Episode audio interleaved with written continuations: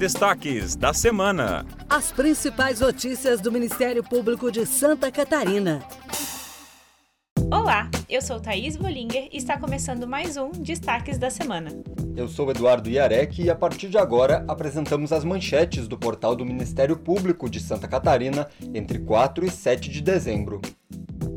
Vamos começar essa edição falando de dois projetos do Ministério Público de Santa Catarina que se tornaram modelos nacionais: o Mapa da Violência Sexual contra Crianças e Adolescentes e o Fundo de Penas Alternativas foram admitidos no Banco de Boas Práticas da Comissão do Sistema Prisional do Conselho Nacional do Ministério Público nos anos de 2022 e 2023, respectivamente. Ambos receberam certificação no Encontro Nacional do Ministério Público do Sistema Prisional.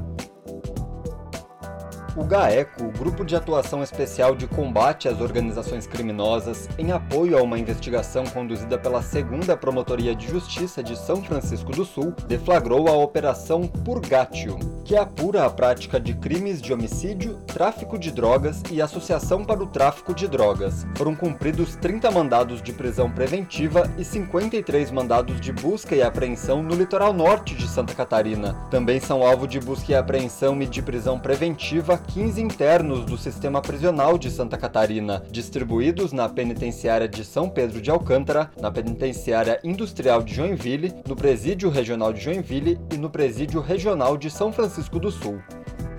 O MP catarinense cedia nesta quinta-feira o primeiro Seminário Nacional sobre Atuação Resolutiva do Ministério Público. O evento é promovido pelo NUPIA, o Núcleo Permanente de Incentivo à Autocomposição do MPSC, em parceria com o Conselho Nacional do Ministério Público. O foco do evento é reafirmar a cultura institucional de resolutividade como padrão ético e jurídico de atuação. Membros, servidores e estagiários do Ministério Público de todo o Brasil participam do seminário. Agora vamos dar um giro pelo estado e acompanhar outras atividades do Ministério Público em Santa Catarina.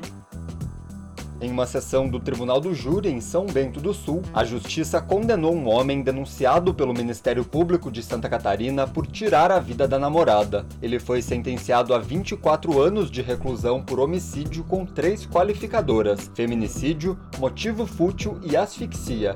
O crime aconteceu em março de 2022. E em Freiburgo, um homem foi condenado por tentar matar a ex-companheira. O réu agrediu a vítima com socos, chutes e golpes de facão. Ele vai cumprir a pena de 13 anos e 4 meses de reclusão em regime inicial fechado por tentativa de homicídio com a qualificadora de feminicídio, pois cometeu o crime no contexto da violência doméstica.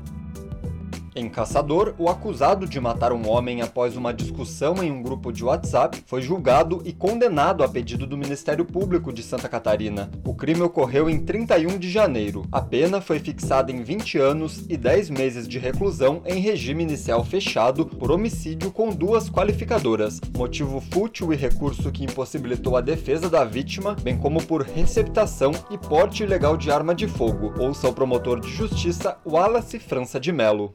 O Tribunal do Júri ele aceitou integralmente as teses do Ministério Público, afastando as hipóteses de semi-imputabilidade, defesa levantou a tese de legítima defesa, até de excesso exculpante de legítima defesa, e o tribunal afastou todas as teses, até de receptação culposa, o tribunal também afastou. Esse delito ele decorreu por causa de uma briga de WhatsApp, em que a vítima chamou o réu de otário, e aí por isso o réu no dia seguinte foi tirar satisfações e acabou matando a vítima, e por isso foi um crime de motivo fútil. E a sociedade aqui de Caçador, o Tribunal do Júri, deu a resposta devida, a resposta adequada para a sociedade, na qual o réu pegou uma pena de mais de 20 anos. Mudando de assunto, um programa do Ministério Público de Santa Catarina levou o tema da violência doméstica para alunos do oitavo e do nono ano e da educação de jovens e adultos de Criciúma. A ação é desenvolvida em parceria com a Prefeitura da cidade e a Polícia Militar. O encontro desta terça-feira encerrou o ciclo de palestras nas escolas neste ano. Ouço o promotor de justiça Samuel Dalfarra Naspolini. Foram mais de 2 mil alunos que receberam, de parte do Ministério Público, da Polícia Militar, da Secretaria de Educação, da Secretaria de Assistência Social aqui de Criciúma, a mensagem de prevenção e combate à violência doméstica. Nós tivemos a oportunidade de apresentar a cada um desses alunos, inclusive com material disponibilizado, os meios de denúncia, as formas que o sistema de justiça tem para apoiar a vítima, apoiar as suas famílias e os indícios, os traços de violência doméstica que eles podem estar atentos para perceber no seu ambiente doméstico, no seu grupo de amigos e as assim evitar, prevenir e denunciar. Vítimas diretas e indiretas de crimes violentos contam agora com o serviço de atendimento psicanalítico oferecido pela 14ª Promotoria de Justiça da comarca de Chapecó. O trabalho é desenvolvido em parceria com a Escola de Estudos Psicanalíticos. As vítimas são atendidas em uma sala cedida pelo Ministério Público de Santa Catarina e podem ser encaminhadas pelas promotorias de justiça da comarca, por delegacias de polícia ou pelos órgãos de atendimento do município. Assim, chegamos ao final de mais um programa. Essa foi a edição do Destaques da Semana de 4 a 7 de dezembro no Ministério Público de Santa Catarina. Eu sou Thaís Volinger. E eu sou Eduardo Iarec. Acompanhe o Ministério Público e mantenha-se informado sobre o nosso trabalho pelo Estado. Acesse o nosso portal e leia muitas outras notícias. mpsc.mp.br. Bom fim de semana e até mais! Você ouviu Destaques da Semana. Acesse outros conteúdos no portal do Ministério Público de Santa Catarina, mpsc.mp.br.